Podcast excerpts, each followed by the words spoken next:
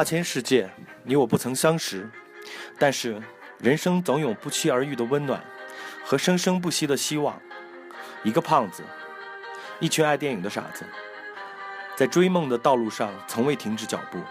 来，和胖哥一起走进浩瀚的电影世界，邂逅光影间的种种美好。在这里，把想说的讲给喜欢的人听。欢迎收听胖哥电影俱乐部。好的，我们今天开始新的一期关于印度电影的这个活动。那么今天非常高兴呢，请到了我们自己本土的昆明去过印度的一位朋友蓝月亮，还有最关键请请到了来自印度的小新老师。等一下做自我介绍的时候，希望呃小新老师能不能用印地语介绍一下自己啊，给我们实地体验一下。然后我们先做自我介绍吧。呃，我是蒋古老，今天是代班来做方丈，因为前面两个方丈今天有事情啊。好，大家好，我是另外那个方丈啊，我叫我叫那个逍遥子。大家好，我是新人杰，Namaste，没拉那么人比较心态嗨。我在呃呃云南民族大学当外教，谢谢。大家好，我是主播小胖哥。大家好，我是雅典娜。大家好，我是苏菲。大家好，我是云。啊，大家好，我是蓝月亮，曾经去过印度。大家好，我是小鱼鱼边。大家好，我是 SG。大家好，我是烫烫。大家好，我是 Bill。大家好，我是一问。大家好，我是图迷。大家好，我是韭菜盒子。大家好，我是龙凤呈祥，谢谢。大家好，我是二货。大家好，我是蒲公英。呃，大家好，我是大雄德广。好的，那我们就开始讨论。呃，这一期的电影呢非常长，而且是。当年印度票房的这个非常火爆的一个电影，呃，《三傻宝大闹宝莱坞》，对吧？呃，在电影开始之前呢，我当时抛出过三个问题，就说这个电影，呃，它讲了什么事情，然后它怎么讲的，然后它讲的好不好？呃，这三个问题我留给大家去讨论。我先说我自己对这个电影的看法啊。其实这个电影呢，它线索很简单，应该说。和上一期泰国那个电影有类似的地方，它都是讲年轻人的一些生活状态的，也包括爱情，也包括工作，也包括现实当中的压力，也包括自己的理想、美好的憧憬等等。那么它的主线主要是讲适应社会的所谓主流价值观，特别是关于金钱的、关于名利的、关于对别人的承认的、对别人承认的渴望和驯服，以及自我突破、改变等等这些元素之间的一个冲突，这个是它的主线。那么副线呢是。呃，其实是印度电影里面最常见的一个因素，就是爱情。那么，它在爱情的传统结构里面，我知道的情况，爱印度的电影的这个爱爱情电影的主线，一般都是一个屌丝爱上一个富家女，很多的时候都是这种，然后加一个大反派的这个情敌，最后呢，经过种种斗争，种种种曲折离奇，最后呢，终于花好月圆，从此以后，王子和公主都过上幸福的生活。一般都是到这个结这这个时候呢，就结束了。这个其实也是。很多国家的主流价值观或者传统价值观里面关于爱情的诠释，中国也是这样子的，阿拉伯的故事也是这样子的。呃，它主要是讲这个。那么这个电影最后是给了一个比较调和的一个结尾啊，三个人或者四个人最后的所有反派其实也不是那么坏，最后这个故事就结尾了。然后我觉得是这样子，他的表演非常好。还有个呢，就是音乐真的很好听，不同于往日的印度电影，特别绚丽的色彩和特别冲击力强、非常多的歌舞的元素，这个里面有，但是不算太过分，不算太过分。呃，因为就像刚才小新老师之前开场的时候说一样，如果一个印度电影没有好的歌舞呢，可能就没人去看了。呃，我这样理解，因为印印度是一个能歌善舞的民族，然后它的文化非常多元。它的民族种族也非常多，好像有多到一百多个之多。所以呢，一个多元文化的地方，往往这种表达手法、表现手法、表现自己内心想法的这个手段都非常多。那么，唱歌跳舞是印度人民喜闻乐见、印度的啊人民群众喜闻乐见的一件事情，一个表达的方法。呃，这个里面还讲了一个东西，是这个印度的这个。里面所谓的皇家理工学院，其实它真正的名字叫印度理工学院，是印度独立以后建立的。那么关于这个呢，我少少的有一点知识吧，有一点知道，就说印度理工学院其实是模仿英国皇英国帝国理工学院来呃创立的。那么和这个齐名的这个世界上，我知道的有三个可以呃能够放在一起来比较，一个就是英国皇家理工学院。帝国理工学院，一个就是印度理工学院，还有一个是著名的麻省理工学院。它都是非常强的理工学院，但这个理工呃印度的理工学院里面诞生了非常多的工程师，特别是软件工程师啊，对软件工程师，为什么呢？因为印度有个先天的优势啊，它的这个母语啊，官方用语之一就是英语，对，所以它的在编写这个程序语言等等这些地方呢，有先天的有这个优势啊。当然，另外一个原因是电影里面阐述的对于教育的重视，和中国一样，你读书好的孩子呢，以后工作就。就不成问题，然后可以帮家里解决很多现实当中的问题。所以当时他这个电影里面说的这个主线当中的这个冲突啊，就是说里面这个所谓的反派，他们同学当中那个来自乌干达的那个，他一心为了自己的呃这个出人头地，为了个人价值，为了社会地位去奋斗。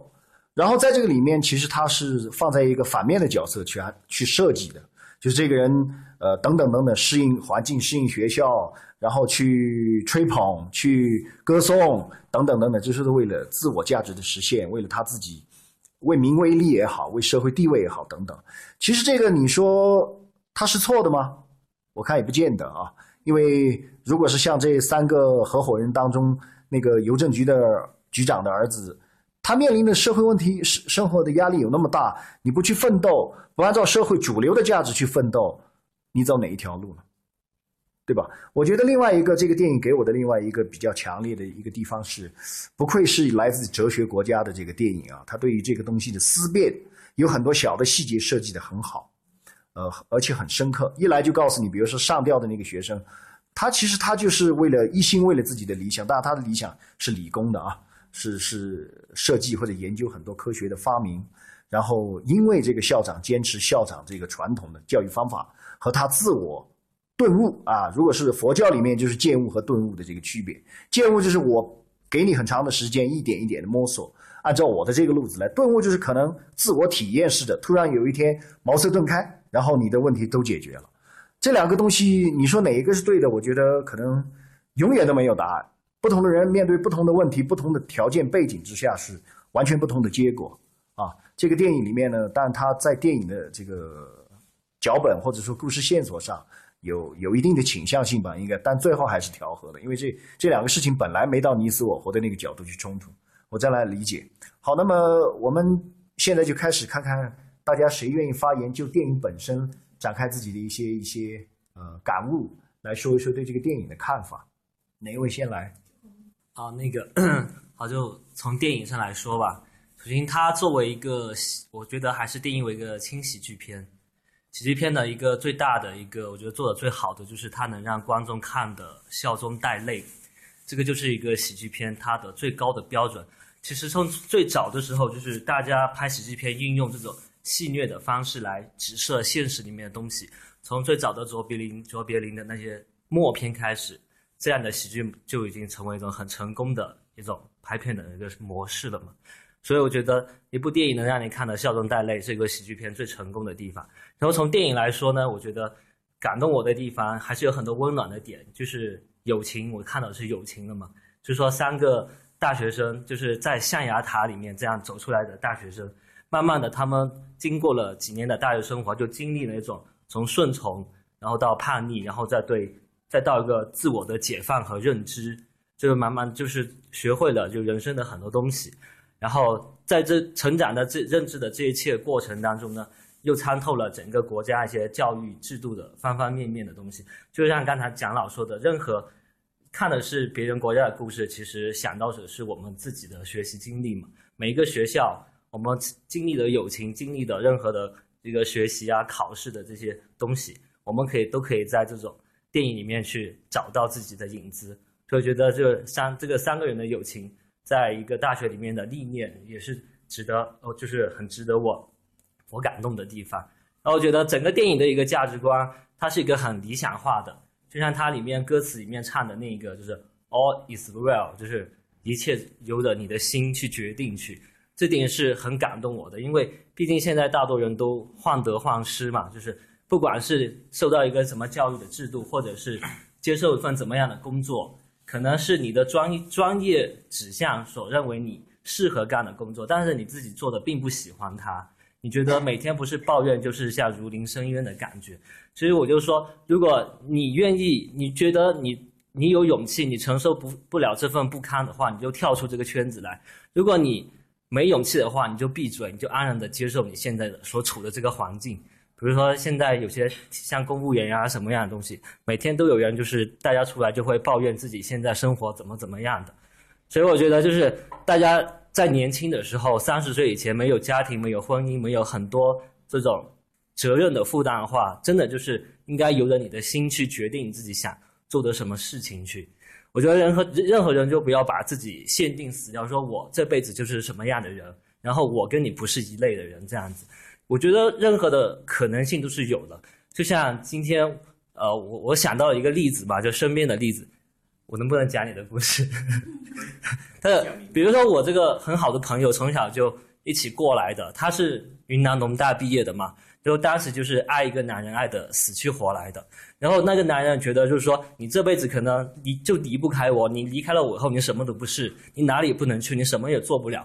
但他他有一天他就莫就是突然的有一天，他就随着新的决定，随着自己内心的一个感觉，就一个人毅然决然的就一个人只身去了北京去，去水晶石去学动画。然后他是完全农大毕业的，什么基础都没有。但几年下来，他。还是就坚持了下来，然后找到了自己有的一个方向。当时他是觉得不可想象的，我失去了我本来有的东西，可能我未来世界什么都什么都是黑暗的，什么都找不到。但结结果呢，他北京北上的这个北漂历程也找到他他的另外一半，是吧？然后他结了婚，然后去年也买了房子。他现在人生我觉得是比还比以前是好很多的，所以觉得，然后还有一个。好，我就举这样一个例子，我就说，就是任何人就不要把自己限定死掉，你是怎么样的人？前面有很多个路口，你应该去尝试去。说再说到这个电影上来的吧，我觉得我刚刚就讲的，它整个剧情它还是偏于过理想化，他塑造的是一个理想国，他也塑造了一个圣人的形象。怎么说一个圣人呢？就是蓝彻这样的一个人物，我觉得他他既他既有这种超然于世的生活态度，而且也是那种可以不复习不读书就可以考出很高成绩的人。而且他不仅是个学霸，而且他情商也高，是吧？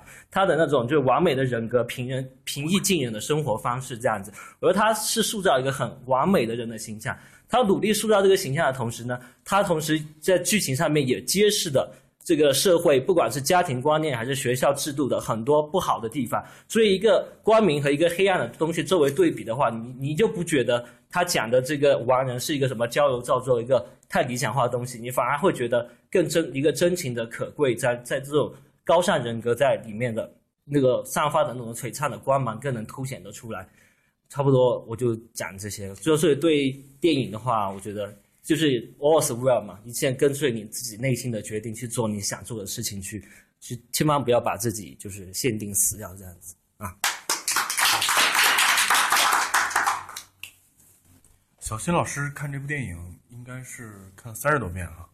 我想听一个，就是本土人看本土电影，他对电影这部电影在整个印度电影史上的一个地位，让我们小轩老师给谈一下吧。谢谢。啊，这部电影当说 在印度嘛，二零零九年上映的，可以说是啊，当时候应该是可以说是十年内在印度票房最高的一个电影。那票房高呢，肯定是电影好才能高嘛。那印度也是一个拍电影的一个基地嘛，每年都是差不多拍一千个，一千那十年拍了多少呢？一万多，一万多当中能够是票房最高的这部电影，肯定是他各个方面都拍的好。如果让我就是怎么说呢？就是评这个电影，评价电影怎么样呢？肯定是我做完美搬家，昆明话可以说搬家了。搬家。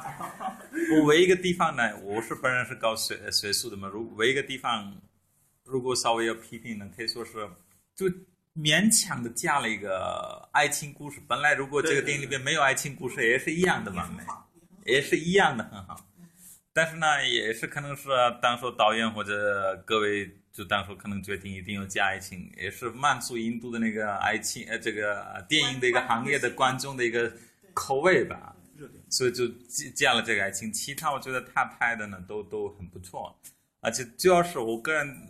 当初也现在年轻嘛，当初更年轻嘛，就他给我们的感受呢是我们的教育有问题，而且我接触中国的同学、中国的朋友们都看过，而且都喜欢。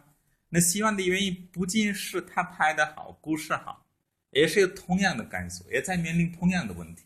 两个国家就是在面临两两个国家的年轻人都在面临一样的问题，一定要学习好，一定要成绩好，从小到长大就是高中也好，大学也好，学校都是家长朋友都说成成绩不好就不行，成绩不好就不行，好像成绩差了几分就没面子，家长也没面子。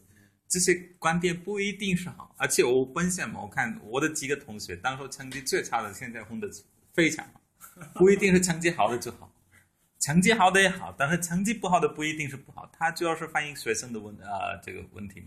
而且这个电影里面说了，是印度的那个印度全球第一名自杀国家，这个的确是这样，因因为印度的学校呢，可能跟中国或者其他国家不一样了。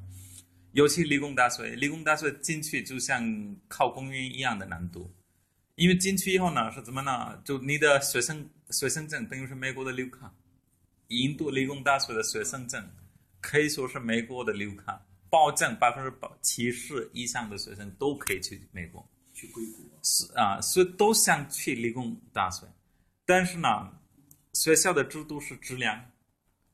印度的大部分理工大学嘛，现在有十个十来个理工大学，支教每年招几百个学生。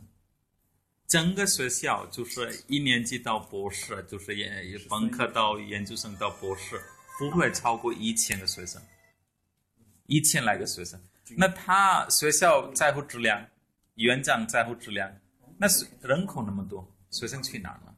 所以国家也得找一个问题，要么真的是这个电影的确是反映社会的问题。我觉得后面大家都在讨论如何改善，那后面呢就可以说这个五年内增加了很多私立学校，就是学生有选择嘛，可以去私立学校读书。如果没选择，而且可以说是这个电影拍了之后呢，印度理工大学也增加了，本来是只有五个，现在十来个，所以这可以说是不仅是一个娱乐电影。也是提出了国家的问题，而且国家也在考虑应该是如何解决问题。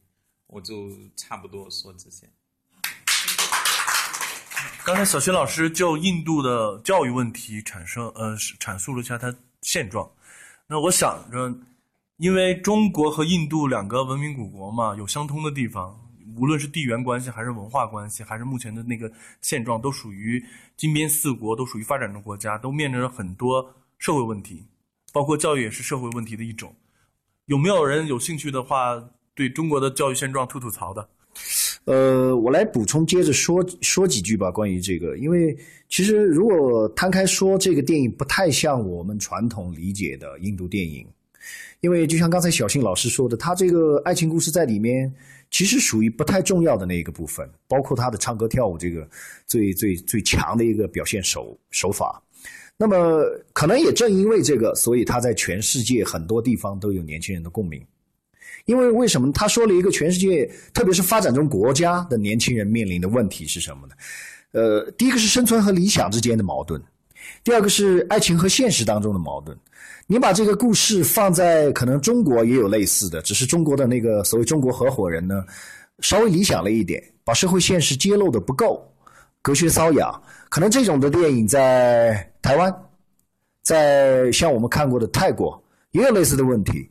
这个电影好呢，其实呃，他把这个残酷的现实、矛盾冲突放在喜剧的背景当中去解释了，去描绘了，对吧？那如果这个邮政局的这个局长在医院里面最后就没有抢救过来，然后这个孩子由于他确实天赋不够，最后是跟不上这个学校，被淘汰了。那这个就是一个现实主义，对吧？那如果是这个人通过这些，然后甚至他还自杀了前半段，那就是批判现实主义。但最后现在搞的是一个浪漫主义的电影，因为他加了爱情，加了花好月圆，加了最后那个大团圆的结局。我觉得可能这种电影为什么好，就是因为它有普世价值。天底下所有的年轻人，在这个年轻的奋斗的国家的这个阶段。都会面临这个问题，对？为什么说发展中国家呢？可能欧美国家的那些年轻人，他考虑的是我个人价值的问题，甚至是很多极端性质的，比如像那个五十度灰，他也谈爱情，但是他那个爱情表达的就已经很极端，非常非常个人体验的那种性质的。说白了就是，如果用我们中国人的一句话，你纯属是纯属是吃饱了撑的。如果你吃不饱饭的话，是不会像那种去处理爱情的，因为你的爱情已经太多了，多到你已经受不了了。一个年轻的总裁才会那样去理解爱情或者处理爱情。在我们这种发展中国家，一个屌丝有人看上你就不错了，你还要那样去搞人家，那个是不可接受的，对不对？所以这个电影里面，你看这这个院长的女儿来找了这个兰彻，毫不犹豫去接受了。其实我先不讲这个感情，我想说的就是。呃，其实这些电影就是跟这个社会发展的阶段是相符的，呃，有一定的代表性的。如果这个国家本身就在这种经济发展高速发展的阶段，它可能需要需要的是大量的螺丝钉，实用性的人才，因为这个国家是一个高速运转的机器，隆隆作响，一往无前，谁都拉不住。你我不过是当中的一个螺丝，无非是重要一点的螺丝就在开关插座附近，不重要的螺丝就在你看不到的那个位置，油乎乎的位置上，仅此而已。那么你想不做螺丝钉呢？可以，你就靠边站，然后你就被这个机器远远的抛在身后。其实这个东西你说是矛盾，我就觉得更大的问题是社会的问题，是社会发展的阶段性的问题。那我们看这个台湾的电影也有类似的问题。也有类似的阶段吧。当他的可能国民经济的水平发展到了，比如说人均一万一万五美金，他关注的就纯粹个人体验，不会太讲太多社会的这个呃主流价值观和个人体验、个人发展之间的这个冲突，可能就不太探讨这个，而是探讨你这个国家在国泰民安的情况下，我怎么去在这个国泰民安的这潭死水里面搅起一朵烂花，可能就讨论这个问题去了，对吧？我是可能补充这一点吧。大家好，因为我觉得这部电影呢，我这次是第一次看。呃，因为之前是碟子是有了，但是一直因为那个名字，所以我就没去看。但是我今天觉得挺后悔的。为什么？应该早看。因为在这个电影当中，我觉得让我看到的，其实很多东西虽然说在反映印度，比如说教育体制啊等等啊，一个社会现象啊，一个社会现实，它跟我们中国大陆非常像。我觉得完全是身临其境的那种感觉，就是讲的就是我们现在的一个现实社会状态而已。而且我觉得在电影当中，呃，他用那个哈哈一笑，让我们从这些呃喜剧的料包里边，让我们去思考，呃，让我们去想为什么。所以我觉得这部片子真的很好。呃，另外一点呢，我觉得它里边提出来的一点就是说，呃，为什么而上学？和学习，我的观念是上学和学习是两回事儿，因为学习是一个自发自愿的，一个主动的，上学是很多时候是处于被动的。那么，我觉得，呃，电影当中和我们中国大陆的一个现状是一样的。为什么？为生存而去上学，并不是为你的兴趣爱好，或者是说你将来的这个你自己给自己的定位，而是因为你的家长、你的亲人、你的环境。需要你去上什么样的学，而不是去怎么样去学习，真正按照自己能够发挥到自己最大潜能的那种状态去学习。我觉得这一点就是呃，让我看到了完完全全的相同。那么另外一点呢，我觉得第一号男主人翁在这个剧情里所表现的，一开始电影开始没多久，就是他到了这个应应该算是。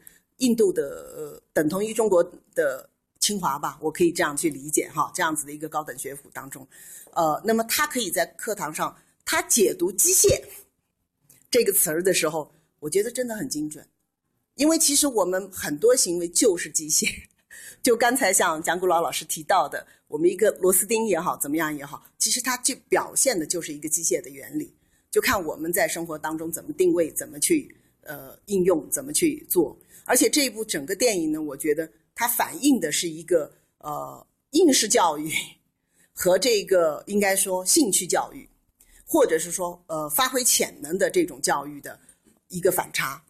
这个男主人翁他的那个独立特性也好，呃他的这个思想非常发散的这个状态也好，我觉得到最后电影的结尾透露到了一点，就是他原来是一个发明家。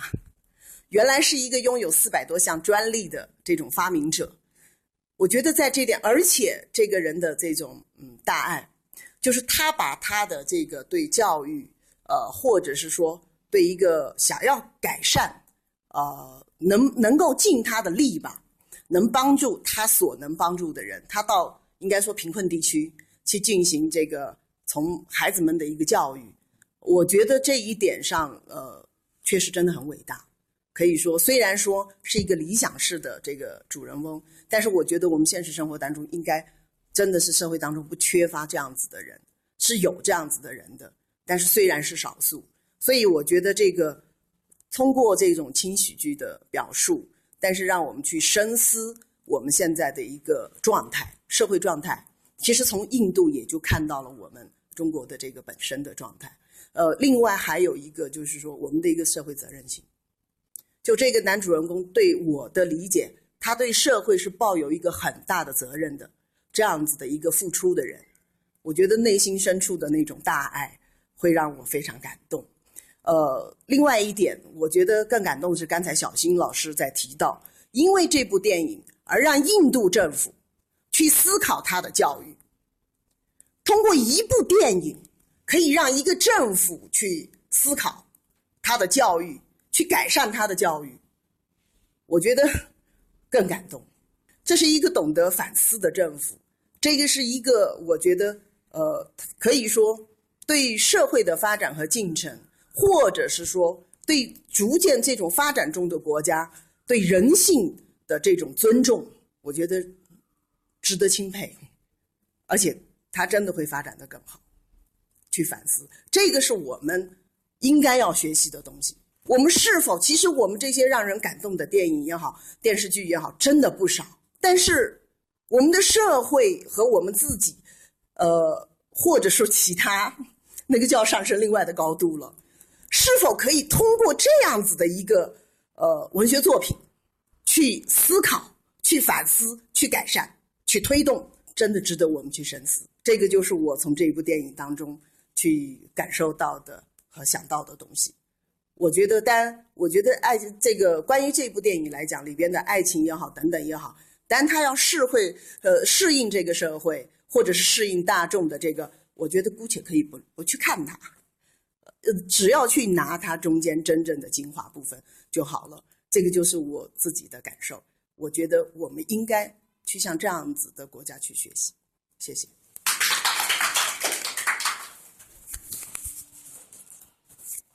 非常感谢邓姐，嗯，我有就邓姐的话也说一下哈。这部电影呢，至少在印度呢，对印度政府起到了一个反思的作用，也也有现现状，也有也有思想在改变，是吧？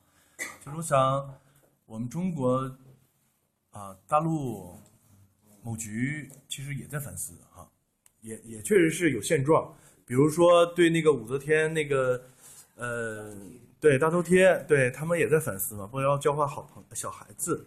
对，完了受到受到那个朝朝朝阳 北京朝阳居民的举报，他们也在思考，开个玩笑。那个，因为一个社会呢，一个国家呢，发展呢，肯定需要面临很多的问题。因为我们上半场呢，主要是讲电影，电影本身嘛。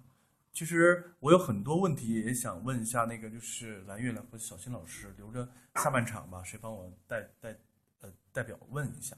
就是主要是想问一下。印度目前的那个，呃，贫民窟的百万富翁生活现状，再一个就是发展到一定程度的时候，面临着的一个一个社会污染问题，就是因为为什么这么说呢？因为前一久那个柴静的《穹顶之下》，我不知道大家看没看，这个这部呢是很一部环保片，给我们提高了一个很大的环保意识，从中呢也提到了中国现状，中中途呢也涉及到了印度现状。这个问题呢，下一期，下一期呢，就是让小新老师具体给我们解解答一下。其他的呢，我说点题外话，因为本来这个阶段呢，我应该放在后面后面说。那今天情况特殊哈，我就提前先说一下。我给大家今天要分享一个什么问题呢？不是电影本身，但是跟电影有关系。因为本部电影的名字呢叫做《三傻把大闹宝莱坞》，我想大家。大家对宝莱坞这个应该这个名词专有名词不太不不太陌生吧？对，宝莱坞就是印度电影工业的一个基地。我给大家今天先分享一下宝莱坞的前世今生吧。嗯，宝莱坞呢就是位于印度的孟买，然后呢每年出产电影的数量和电影的票房呢也在世界排在前列。呃，应该是去年的票房是三十六亿，三十六亿美元，不是三十亿六六亿努币，三十六亿美元相当于折合人民币是多少多多少呢？对，相相当于两百亿。啊，我们中国的那个票房呢，也是在两百亿左右，而且呢，就是目前中国的票房也在不断的、不断的那个在上升。中国这个电影市场呢是很有未来的，但是中国电影的质量是否好呢？这个就是得需要电影人去不断的努力才能逐渐的完善。印度宝莱坞电影呢，说到宝莱坞电影呢，就是宝莱坞呢，因为中世界电影史从一八九五年卢米埃尔兄弟开始到现在也一百多年了。中国电影呢，一九零五年十年之后，一九零五年也一百多年了。印度电影呢也一百多年了，它认那个。这个，但是呢，宝莱坞电影呢，就在世界上呢是有一定位置的，因为说到宝莱坞，大家都知道宝莱坞的一个特点，就是说到宝莱对，就是歌舞片。为什么说歌舞片是它的那个它的一个特点呢？这个歌舞片呢不是宝莱坞专有的一个电影类型，这个电影类型呢是从呃上个世纪六十年代。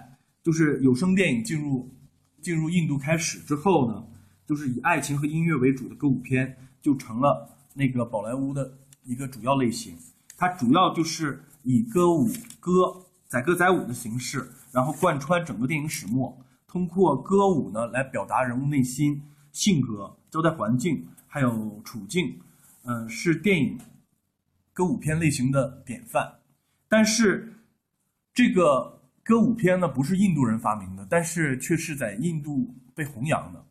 这个类电影类型片里边的歌舞片呢是美国好莱坞发明的，是在一九二九年有声电影开始之后。对，如果没有声音，再好的戏也出不来嘛。当时我们默片时代就只能看到舞，也听不到歌，是这么一个情况。一九二九年有一部呃开山之作叫做《爵士爵士之王》，爵爵士歌王，对，爵士歌王，然后。呃，形成了它歌舞片这么一个风格。后来呢，经过不断的那个发展，在歌舞片达到顶峰时期呢，就是什么呢？大家知道这部电影啊？对，《雨中曲》。还有一部电影，还有一部电影就是大家可能都熟悉，尤其是那个那个旋律那个歌曲，就是哆来咪是什么？对，音乐之声。对，音乐之声。这个它《雨中曲》呢，就是和音乐之声达到了歌舞片的一个顶峰。然后之后。就是以故事片为主了，在目前来讲呢，近期来讲备受瞩目的一个歌舞片，大家知道吗？就是大概近二十年之内吧，也算是最近了。对，是对歌舞片，嗯在那个达到了一定的高度，但是没有超越之前嘛，达到了一定高度，这这部歌舞片就是《红磨坊》，知道吧？因为呃，特有的形成这歌舞片的一个氛围。我们中国呢，其实也有歌舞片，中国的歌舞片呢，最早呢都是存在于。样板戏之中，对，对，存在于样板戏之中。但是整个在后期的歌舞片的发展呢，它并不是很顺利。目前能叫得出来，就是大家对他评价很高的，呃，关于中国的歌舞片，可能就是陈可辛导演的拍的一部电影，对《如果爱》。对，呃，目前呢，就是歌舞片虽然是好莱坞发展的，但是昌。昌于就是兴盛于印度，目前歌舞片它是印度的，呃，在世界上也是排第一的这种类型片。嗯，它拥有大家知道印度的歌舞片在全世界拥有多少观众吗？这个数据听出了很吓人，三十六亿人。为什么说那个印度的票房在全世界排在数一数二的？它的电影输出每年一千多部电影，然后主要。输出哪个哪哪个地方呢？就是呃南亚地区，还有印度辐射南亚呃那个周边的国国家，比如说巴基斯坦、孟加拉国，这对阿富汗这些这些国家，西亚、南亚、东亚，然后呢又辐射到呃非洲，对。之后还有一点，为什么它能那个就是宝莱坞电影在世界电影工业上它有这么高的一个地位？它最重要的一点不是它的地缘问题，而是它的历史问题。为什么呢？它的语言没有问题。也就是说，英语系的国家都很接受，都喜欢这种载歌载舞的。它的主要观众除了那个从印度出发辐射它周边，最重要的一个一一部分观众呢是什么呢？是欧美国家，尤其是美国。美国对印度的歌舞片的认可是非常非常呃认可的。呃，目前呢就是呃印度之前我们接受的印度一些歌舞片，因为在印度整个歌舞片的历史进入中国也相对比较早了。我想在座有一定阅历的人了解印度电影，都是可能从大篷车开始吧。对，大篷车。流浪者大篷车。对，流浪者之歌。对，流浪者之歌这些电影呢，都是我最早接触印度的歌舞片。然后呢，也都觉得这这个国家很神秘，这个国家呢很有很很有意思。然后大家都是对这个事情。但是我们今天看到的印度印度电影，这部《三沙堡》乃至我的名字叫可汗等等之之类的一些阿育王之类的一些电影，他们属于目前新印度歌舞呃歌舞歌舞类型片。为什么这么说呢？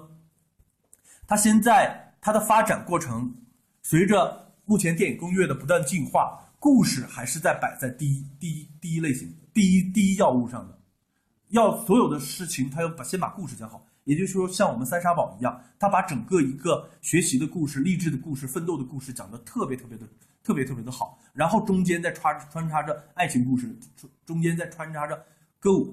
他整他整个的一个大概三个小时的电影里边，歌舞不像以前占占到三分之一，占到一个小时。左右，他现在只这次他的比例只占了二十分钟，他就把整个的比例调整了。调整了之后呢，调整了之后呢，整个世界上对他的那个就是认认知啊和那个就是理解能力就进一步提高了，就觉得有故事又有内容又有形式的东西就是多样。所以说他今天来讲《三傻宝》，以《三傻宝》为代表的众多。新型的印度歌舞片类型已经占据了整个世界市场，然后呢，大家对他的认认可呢也非常高，又重新焕发了他印度歌舞片的一个青春。这是呃印度的一个歌舞片，嗯，那除了说到那个印度歌舞片呢，嗯，欧美观众比较喜欢，当然了，我们中国观众也非常喜欢。嗯，本周活动呢，呃，因为就是。印度印印度电影吧，印度电影值得我们中国人也值得学习。呃，本周活动呢，就是怎么说？我不再对那个就是印度的，就是本身这部电影的过渡内容进行进行解读，也不也也也不说一下印度生活现状。还有呃，一会儿呢，大家喜欢的大家讨论。我要说说说，接着那个小肖刚才的一个一个话题，就是说他对喜剧的一个定义，我来我来说一下。因为今天来的嘉宾呢，都是重磅嘉宾。除了那个小新老师来自印度，我们那个蓝月亮也是呃多次去印度嘛。然后那个呃菲菲，她本身就是攻读那个那什么的戏剧的中国戏剧的。呃，我我给大家说一下那什么，嗯，说的说说一下喜剧片吧。什么叫做高级喜剧？高级喜剧呢不是闹剧，可以无厘头呢，但是要有要有主题，要有内涵。说到说到这儿呢，我们不能不说到一个刚才。小那个小肖提到的一个白羊座的一个人，这个人是谁呢？知道是谁吗？卓别林。对，卓别林就是典型的白羊座。卓氏喜剧的特点呢，有一句话就可以概括它，就是悲剧的最高境界就是喜剧，喜剧的最高境界就是悲剧。不知道大家有没有这个感觉？呃，卓别林的最大的一个代表作大家都知道吧？《城市之光》。对，都都是城城市之光都是，嗯，摩登时代也是。卓别林呢，呃，最大的成就呢，就是看他的东西，让我们能够笑中含泪。有时候想想，可以让我们，呃，哭得梨花带雨吧。他不是用煽情的方式赚取我们廉价的眼泪，就是，嗯，煽情方式的电影很多，比如说冯小刚之前拍的一部电影，嗯，《唐山大地震》，嗯，他是呢，让你感同身受，去体会人间的冷暖，有感而发的一种感动。因为这部《三傻宝》这个电影呢，就是属于高级喜剧的一个范畴。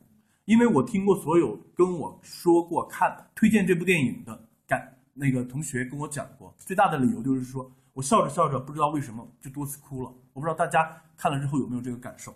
这个就是高级喜剧的一个一个一个一个精髓的东西。目前呢，就是嗯，除了印度电影，包括它这些呃轻喜剧、喜剧，他掌握了那个就是中式喜剧的一个精髓。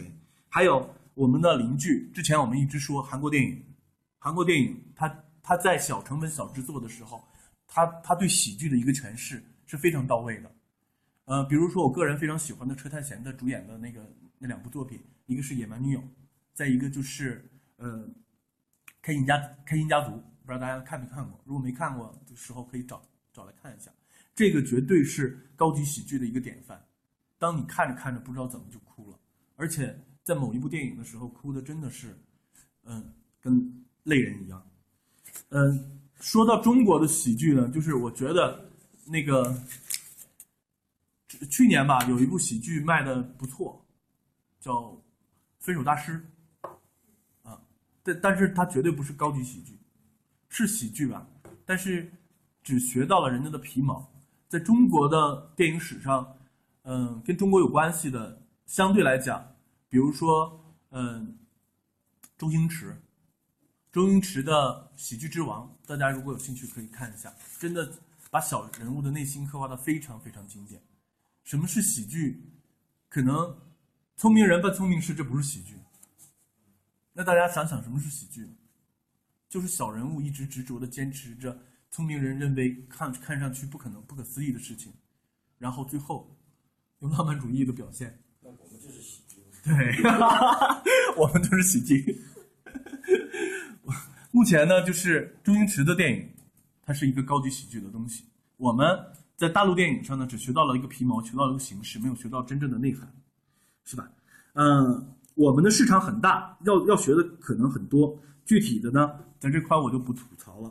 然后呢，关于卓别林的，呃，大家有兴趣的话，可以查看一下我们自己的订阅号。呃，我在那个订阅号里边，那关于世界电影史里边那个介绍第七期，介绍了关于呃关于卓别林式的爱情那个影评，大家可以看一下，具体呃了解一下卓别林式的喜剧。然后嗯，插播一个广告，是什么？用微信搜索“胖哥电影俱乐部”，然后找到我们的订阅号进行关注。这个订阅号呢非常不错，都是我们在座各位的原创制作，也希望大家呃坚持，也希望大家关注。呃，之后呢就是呃也可以用微博，也可以搜索到“胖哥电影俱乐部”，还有用豆瓣同城也能找到我们的活动。最后我要说，要跟各位那个收音机前的各位观众、各位听众呢说一下，记得给我们的节目点赞，谢谢各位。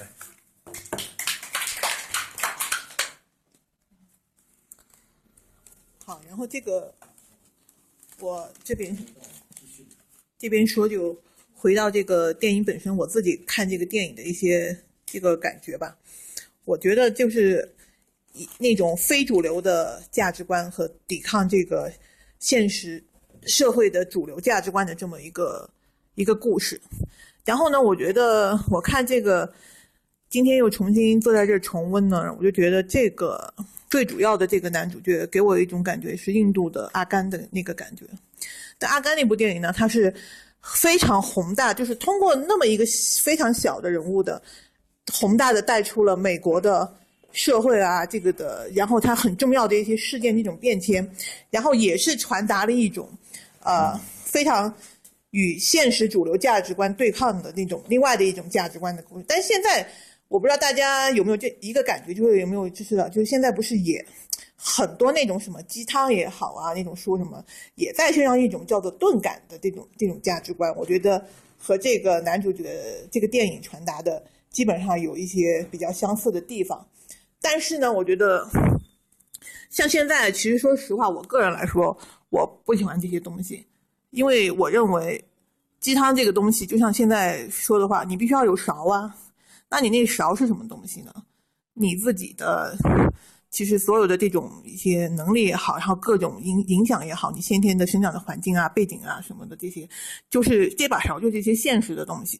所以说，我觉得现在应该是去反思这下背后的东西，包括这个电影，我觉得它好的地方就是也有，虽然说它宣扬这种另外的这种这种价值观，但是它其实也很深刻的说了一些很现实的东西。我印象比较深就是那个。教授嘛，在那个把那另外他那两个朋友叫在他办公室的时候，在黑板上说了一个东西，就是分析他们三个不同的家庭阶阶层、不同的背景，然后这三个家庭家庭的经济状况也是不一样的。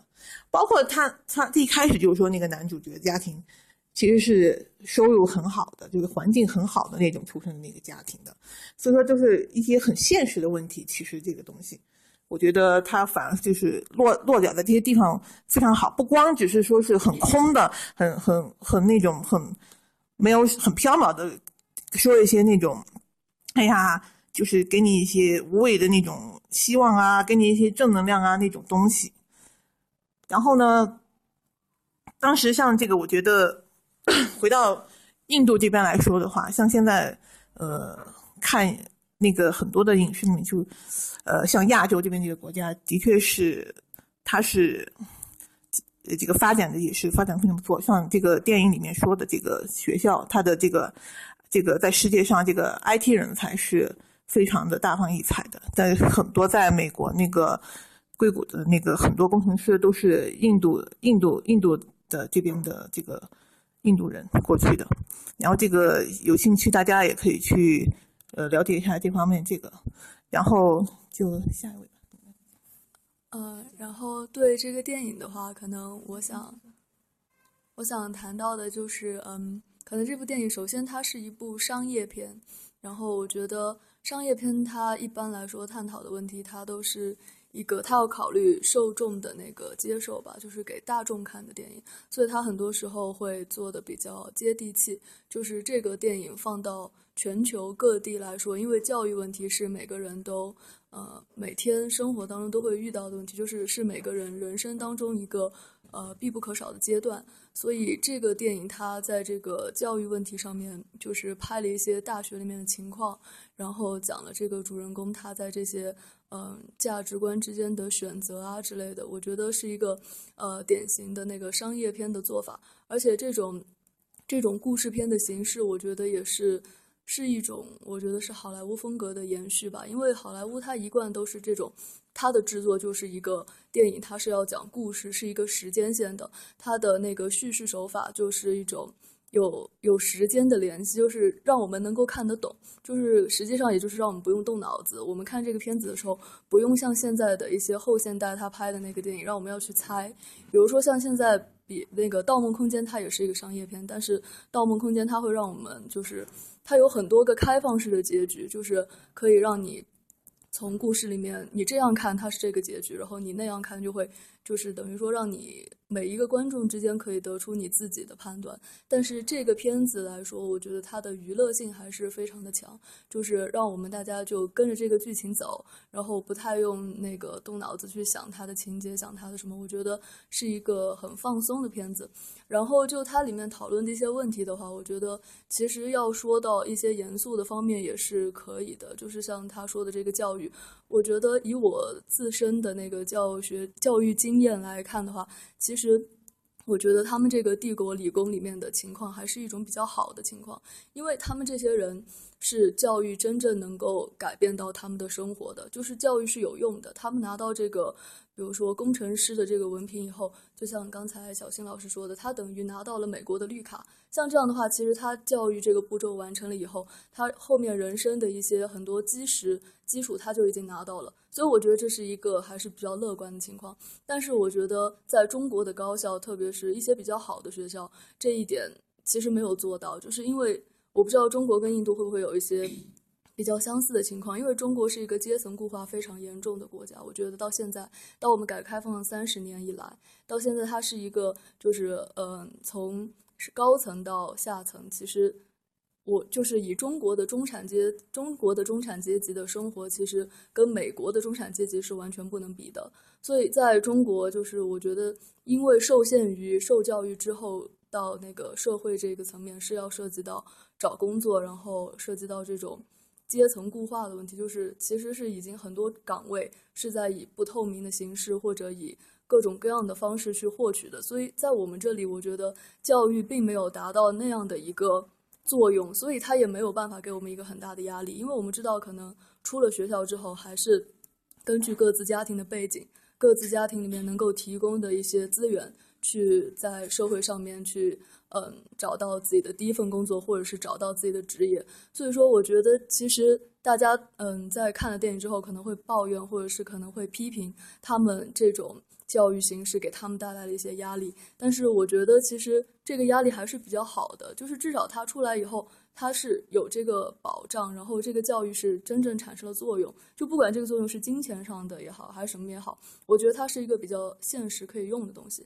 但是在国内的话，我觉得现在这个可能学理工科的学生也是跟这种电影里面的一样吧。他们对他们来说，其实他们对这种主流价值是非常认同的。因为，嗯，在在我在一些呃中国的高校里面，可能大家也会觉得。会向往去国外留学，向往去美国读书。如果他们学的是理工科的专业的话，他们可能也会非常那个愿意到国外去找工作。我觉得这个是可能是那种发展发发达国家、西方发达国家对我们这种属于第三世界国家的一些吸引吧。而且这个东西可能不只是金钱上的问题，也不只是那个。嗯，可能后面还有一些更深的原因，就比如说他们的文明、他们的社会制度，可能也是对呃大家吸引的一个原因吧。所以我觉得从这个里面可以看出，嗯，一种对这种说呃教育制度的挑战也好，或者嘲笑也好。但是实际上，我们生活在其中的人，还是大家都在就是笑过了之后，还在这条路上继续的走。所以我觉得这个是这个电影一个比较。屌鬼，这个比较反腐的，呃，反讽的一个地方吧，就是其实生活里面我们可以笑很多东西，我们可以讨论很多东西，但是在实际上的话，我们仍然在做，而且做的毫无怨言。嗯，刚刚我听菲菲说啊，其实，嗯，我也有，我他边说的时候，我也在想。就是他说，就是嗯，中国的教育体制会导致很多人很压抑，但我们依然在往前走。但是恰恰我觉得这个电影给你的一个很好的点，就是，呃，让你笑过之后，你你会去想，呃，我要做什么样的人，我能改变什么，呃，我能接地气的，我能做什么？因为其实三个人在一起的话，嗯，他们最最重要的是受这个 Lancer 的这个一个影响。到最后，他们选择了不同的人生。嗯，在他们有限的空间里，这个我觉得特别值得，嗯，就是我们自己去想一想的这个问题。因为教育，因为呃很多很多东西，我们可能，嗯，作为平平凡凡的人，不能考虑那么多，也不能去就说哦，我批评他了，好像这个事情就能解决。但是我们能解决我们自己，就是让我们的生活怎样来改变。嗯，同时呢，刚刚那个，嗯，那个叫什么，嗯，小新老师也说，嗯，这个片子里面的爱情部分可能是有点多余哈，但是恰恰，呃，我觉得挺好，就是有一点爱情的这个色彩啊，因为就是帮助，嗯，首先从表演来说，我觉得帮助了这个主人公他的形象更丰满，因为我觉得一个优秀的人不单是就是，嗯，很聪明，他有一个很好的一个，嗯，特质就是他很纯真。他永远都是有一颗好奇心。其实很多，嗯，这样优秀的品质，可能每个人都会有，但是我们就遗忘了。这个片子让我们再一次的，呃，加深了这种品质，然后让这个爱情的部分，其实他在爱爱情方面非常的空白，他是一个很空白的人，这是他的一个缺点。我觉得，就是因为好像整个片子把他都说的非常有，嗯，很聪明，非常智慧，但是在爱情这个方面，他是一个空白的人。他对爱情的定义很简单，很简单。但是同样呢，在这个呃补充这个主人公的这个角色的时候呢，我觉得这个爱情的这点盲目，就也不是盲目，是爱情的这点空白，恰恰体现了他一个很优秀的品质。所以，我我觉得这个，嗯，就是呃，你能做什么，这个最重要。片子给我们的也是这样的感觉，嗯，嘻嘻哈哈，整个片子有哭有泪，就就完了。嗯，教育的这个问题提出来了。但是最重要的还是要告诉我们，我们自己能做什么，我们自己能改变什么。嗯，这个可能是我看这个片子一种观点吧。好，谢谢。嗯，大家好，我对这个片子的感觉的话呢，就是说它嗯代表了这个国家，然后这个民族，嗯对整个社会发展的这种一种看法啊。那从我的角度来说的话呢。我觉得这个从这个方面，中国人应该还是向印度人学习的。他有一个政府认可度，然后呢，呃，体现了印度人的一种朝气。这个我就是这个片子给我的比较有震动力的地方。好，谢谢。